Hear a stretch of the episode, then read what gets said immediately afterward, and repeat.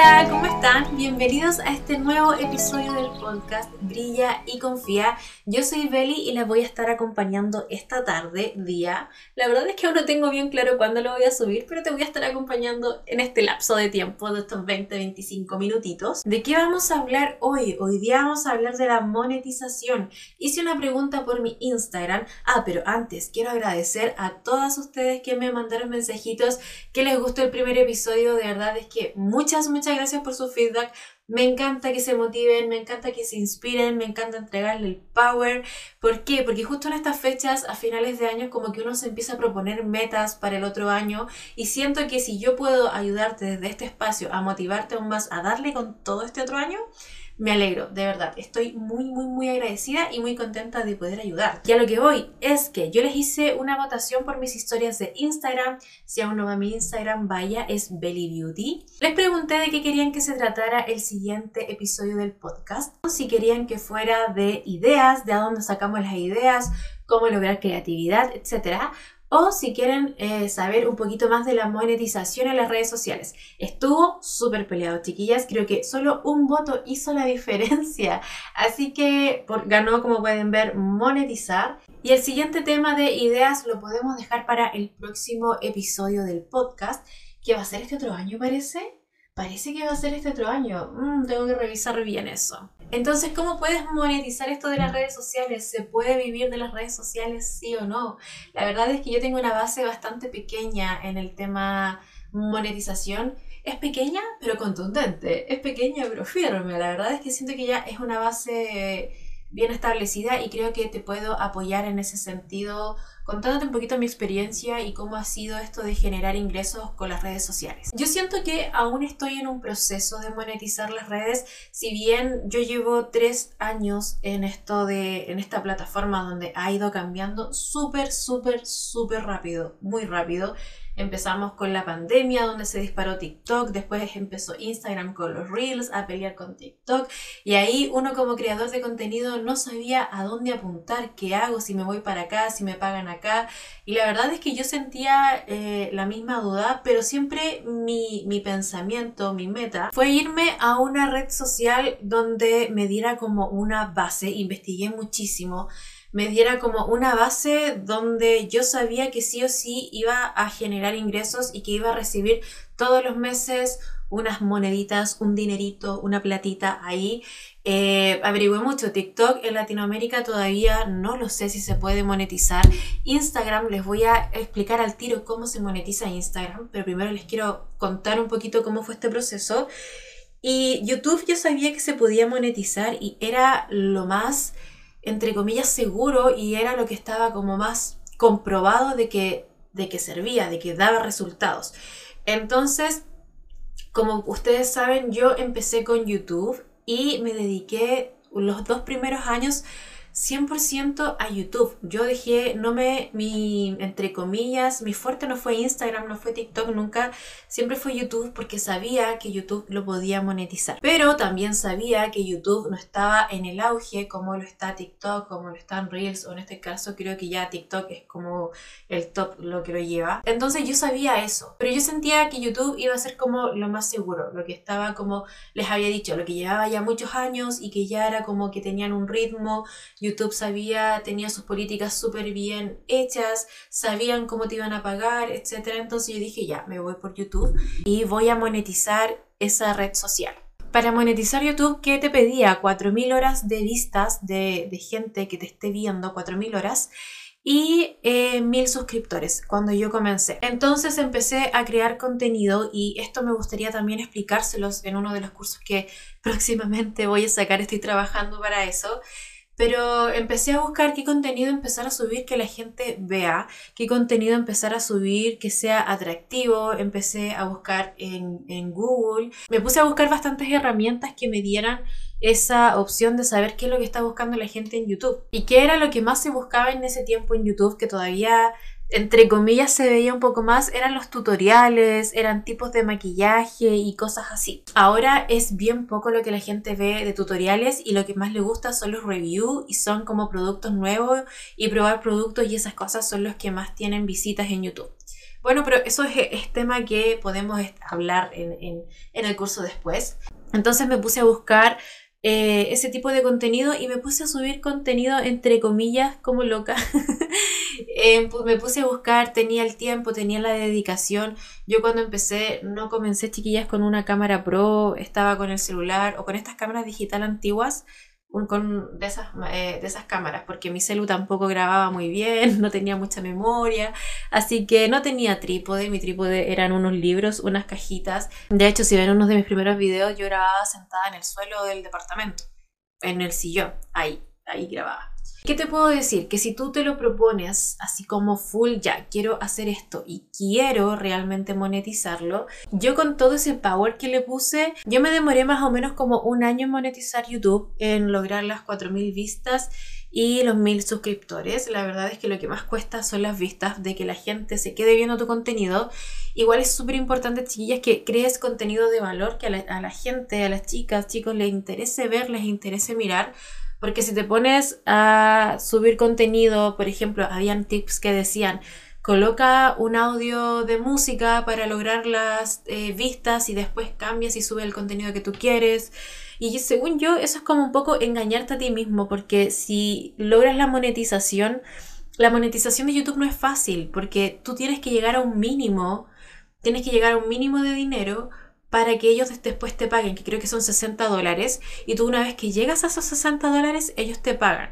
Te puedes demorar un mes, dos meses, tres meses, cinco meses en hacer esos 60 dólares y ellos recién ahí te van a pagar. Entonces, eh, que hagas eso como de colocar cualquier cosa para lograr luego las horas, las vistas, no siento que sea una estrategia muy inteligente porque al final te va a costar igual. La gente no va a entender qué, qué pasó si este era un canal de música, ahora es un canal, no sé, de cocina. No entiendo nada y como a la gente no te seguía por eh, hacer cocina, por hacer recetas, por estar cocinando, se van a ir y vas a volver a lo mismo de no lograr las 4.000 horas. Y así comencé con la monetización en YouTube. Ahora, a lo que voy. Me hubiese encantado de todo corazón comenzar antes con YouTube. Me hubiese encantado comenzar si estuviera en la universidad, si estuviera viviendo con mis papás.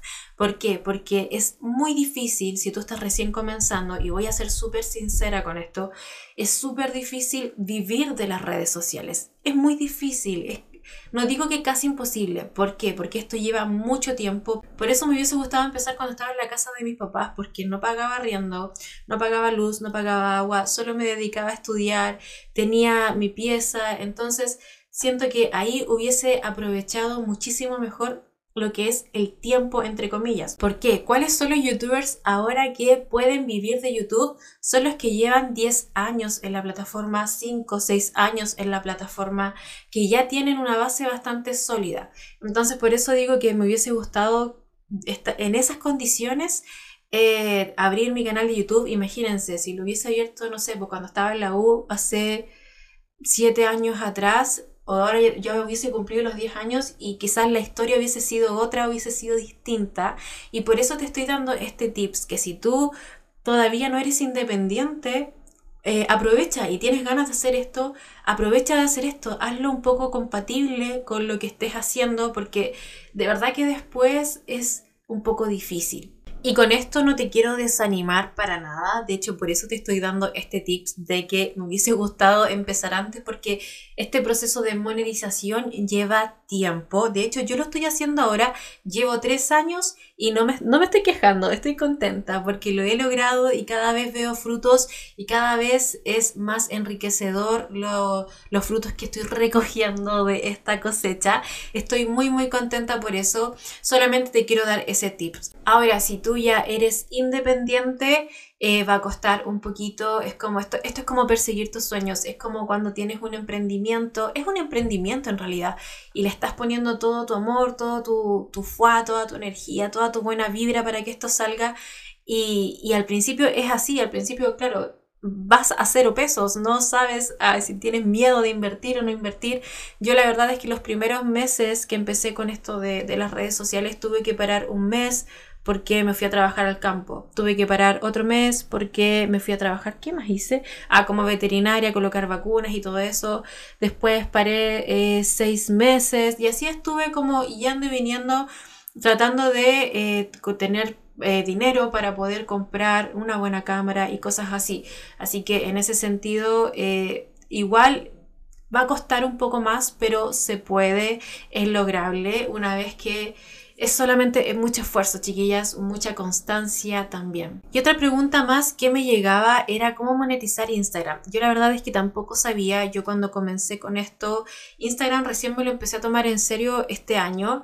Eh, todo mi FUA estaba en YouTube y todo eso, así que Instagram lo dejaba como una plataforma de visualización nada más, donde de repente subía algo, subía una foto y cosas así, pero nunca fue mi FUA porque yo sabía que por cada video a mi YouTube me pagaba. Entonces, ¿cuál era el chiste de subir a Instagram si Instagram no me daba nada de vuelta? Error, error, error, chiquillas. Sigan las dos cosas juntas. Instagram, Instagram, Instagram se puede monetizar de la siguiente manera. Eh, se monetiza a través de marcas. ¿Por qué? Marcas ven tu Instagram, ven tu página y quieren trabajar contigo. Eh, marcas te pagan por historias, marcas te pagan por post, marcas te pagan por reel y así tú logras monetizar Instagram. Yo no tenía idea, la verdad, la primera vez que me hablaron como para pagarme por historia, no sabía, de hecho me acuerdo que, no me acuerdo quién fue, no, sé si era una pyme o una marca y la cosa es que me dijeron que cuánto cobraba por historia. Y yo así como plop, dije, ¿puedo cobrar por historias? ¿Qué? ¿Qué es eso? De verdad que no sabía, entonces me puse a averiguar. Ustedes saben que tomé cursos y todo eso. Chiquillas, existe algo que se llama, todas las creadoras de contenido que están aquí, creadores de contenido que están acá, se llama Media Kit y yo no lo sabía y las marcas saben que la Media Kit existe para los influencers. Una Media Kit es donde tú tienes, es como tu currículum, pero de redes sociales. Quiero, de verdad que quiero hacer un curso para enseñarles a hacer su media kit. Entonces ahí tú pones tus métricas de Instagram, YouTube, lo que sea, pones tus valores eh, en pesos o en dólares, depende. Colocas em, qué haces tú, cuál es, es tu fuerte, de qué se trata lo que haces, etc. ¿Y por qué digo que las marcas lo saben? Porque una vez, no recuerdo si fue una pyme, fue una agencia de influencer o fue directamente una marca, no recuerdo bien, pero la cosa es que me querían hacer canje, que, que, yo estaba muy acostumbrada a eso, al canje, eh, de que ellos me mandaban productos y de que yo los promocionara en historias, o bien hiciera un reel, o bien hiciera un post, etc. Y yo esa vez dije, no, no voy a recibir el canje, no, lo pensé entre mí, en, en mis pensamientos, me dije a mí misma, no voy a recibir el canje y le voy a cobrar y le voy a preguntar si quiere revisar mi media kit. Entonces, ¿qué hice? Les respondí, hola, muchas gracias por contactarte conmigo. La verdad es que si quieres trabajar conmigo, te puedo mandar mi media kit. Así le dije. Y ellos de vuelta me dijeron, por supuesto, mándanos tu media kit y nosotros te vamos a responder de vuelta. Y yo quedé plop, así, ¡fua! Y entonces ellos estaban en conocimiento de que existe una media kit. Cuando tú dices, te envío mi media kit, es porque tú tienes intención de cobrar por lo que tú vas a mostrar, por el contenido que tú vas a mostrar. Entonces yo les envié por correo mi media kit, ellos me respondieron y logramos hacer, eh, creo que el trabajo junto. No, no, no recuerdo, les juro chiquillas que no recuerdo la marca. Pero en fin, cuento corto, ellos te responden, bien te dicen, ¿sabes qué? No tenemos presupuesto para esta campaña, para hacer esto, por eso te queremos hacer el canje. O también te pueden responder que sí, que sí hay presupuesto y quieren eh, hacer una historia más un Reels o quieren hacer solo un Reel contigo. Y ahí en función a tu media kit, ellos te van a pagar. En realidad que tú tú muestras tus valores en la media es, eso. Y la otra manera de trabajar con marcas que se me estaba olvidando es el sistema de los cupones. Te contacta una marca, te da un cupón de descuento que tú ofreces a tu comunidad y por cada compra tú recibes una, una, una comunidad, una comisión. Entonces a eso se le llaman afiliados cuando uno sube contenido y coloca afiliado es que tú recibes una comisión por cada compra. Y cuando no es afiliado, solamente el cupón de descuento queda para tu comunidad. No hay ningún tipo de dinero, por así decirlo, entre medio. ¿Y por qué yo empecé a cobrar en vez de recibir canje? A ver, aquí yo quiero dejarlo como súper en claro Tú puedes recibir canje y puedes cobrar. Las dos cosas son completamente válidas y depende solo de ti. Yo por qué empecé a cobrar? Porque me di cuenta de que mi trabajo tiene un valor, chiquillas, increíble. Yo, esto es un esfuerzo inmenso que yo hago en editar. Es mucho tiempo invertido en editar, en focos, en cámara, en calidad de imagen, en estar yo grabando, que me equivoco, que vuelvo a grabar, que almuerzo tarde. Entonces, yo quiero darle un valor a todo esto y por eso estoy cobrando por eh, la historia, cobrando por el reel, porque es un trabajo como otros. Si bien yo aún puedo recibir canje, la verdad es que es solamente, como les digo, el gusto de cada uno, si está la posibilidad de cobrar o si no está la todo, todo conversable. Siempre pregunto, cada vez que me hablan para una campaña, siempre pregunto, hola, pero ¿hay presupuesto para esto? No, no hay. Bueno, sí, sí hay, bacán. Entonces, al final, al final es eso. ¿Y por qué yo también eh, me daba como cosita cobrar? Porque sentía que no tenía tantos seguidores como para cobrar por una historia. Error también, chiquillas si tú entregas un contenido de valor y si tú le pones eh, todo el esfuerzo a ese contenido, no tiene nada de malo de que cobres por tu hora de trabajo. Si esto... Uy, el perrito me va a interrumpir mi podcast. Esto es un trabajo como cualquier otro y yo encuentro súper válido que se esté valorizando monetariamente este esfuerzo que hacemos detrás de las redes sociales. Y lo otro igual que es súper importante, que yo creo que lo voy a colocar en el título, es que despréndete del resultado de ese video que hayas hecho, de ese reel, de ese TikTok, de ese post, de lo que sea que tú hagas Despréndete del resultado. Tu energía, toda tu buena vibra, toda tu intuición positiva, tu intención positiva ya se fue en ese video. Deja que toda esa energía linda que le pusiste al video que fluya, que pase. Tú ya subiste el contenido, ahora relájate, deja que ahí el universo trabaje en ese contenido. Obviamente compártelo y todo eso. Haz, haz todo tu, tu estrategia digital, pero lo importante es que después no vuelvas a, ver cuántos likes tiene, cuántos comentarios tiene, subí de seguidores, no subí de seguidores. Porque ¿qué pasa si te sigues enfocando en esperar los resultados?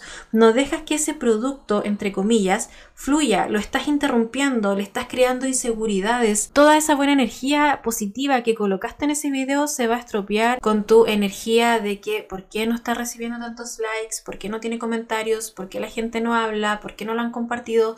Entonces al final va a crear un montón de inseguridades, te vas a frustrar, no vas a querer subir más contenido. Lo que yo te puedo aquí aconsejar es que te desprendas del resultado, deja fluir ese video, deja que comenten los que tengan que comentar, lo vean la gente que lo tenga que ver y ya está, el video ya está arriba y tu intención ya está puesta en ese video y no la cambies, no regreses, no busques más, eso ya está. Obviamente después puedes ver las métricas y todo eso, pero va a ser con una energía más liviana, más relajada, una energía como, ok, este video no le fue tan bien, no importa, habrá otro que le irá mejor, pero no con un pensamiento eh, tan, entre comillas, de de enojo, de que, pucha, le puse tanto esfuerzo y le fue tan mal. Tranquilos, tranquilas. Eso puede suceder sobre todo en las redes sociales donde uno no tiene el control del algoritmo. Obviamente eso va a pasar siempre. Así que sigue creando contenido relajada, hace lo que a ti te gusta, que en, su minuto va a fluir, va a explotar, como han sido algunos videos que me ha pasado a mí también de que yo ya no me fijo en si lo en si cuántos likes tiene, si lo guardaron o no, yo ya dejo que fluya el video, que pase. Y hay algunos que les va súper bien, a otros que les va súper mal. Y eso es parte del juego, es parte de estar aquí en las redes sociales. Yo no sabía en realidad si hacer este episodio del podcast porque Igual monetizar es como súper, entre comillas, estratégico. Yo creo que es 70-30, 70%, tu esencia, tu ser y 30% estrategia digital.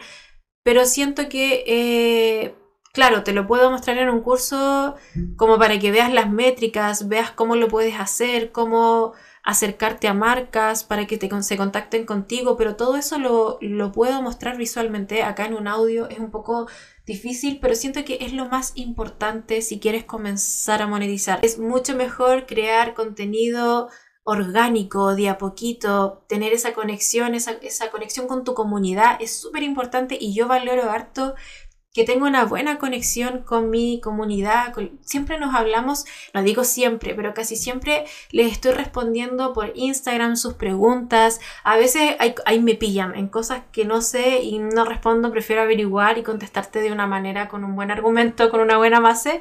Pero conversamos harto, me comentan harto y hablamos y yo creo que eso es lo más valorable y lo más bonito de las redes sociales, más que monetizar. Obviamente todo el mundo quiere monetizar porque eh, te puedes independizar y todo eso, pero es es un, poquito difícil y lleva un poquito harto de trabajo. Imagínense que yo ya llevo tres años y ya puedo decir que tengo una base más o menos ya instalada y sé por qué camino me quiero ir pero costó, costó tiempo, costó esfuerzo, costó hartas horas de estar grabando, de frustraciones y todo eso, pero lo que te quiero decir acá es que realmente se puede, solo que lleva tiempo. Y soy majadera en eso porque no quiero que se frustren al año o a los dos años y no ven resultados, por favor no.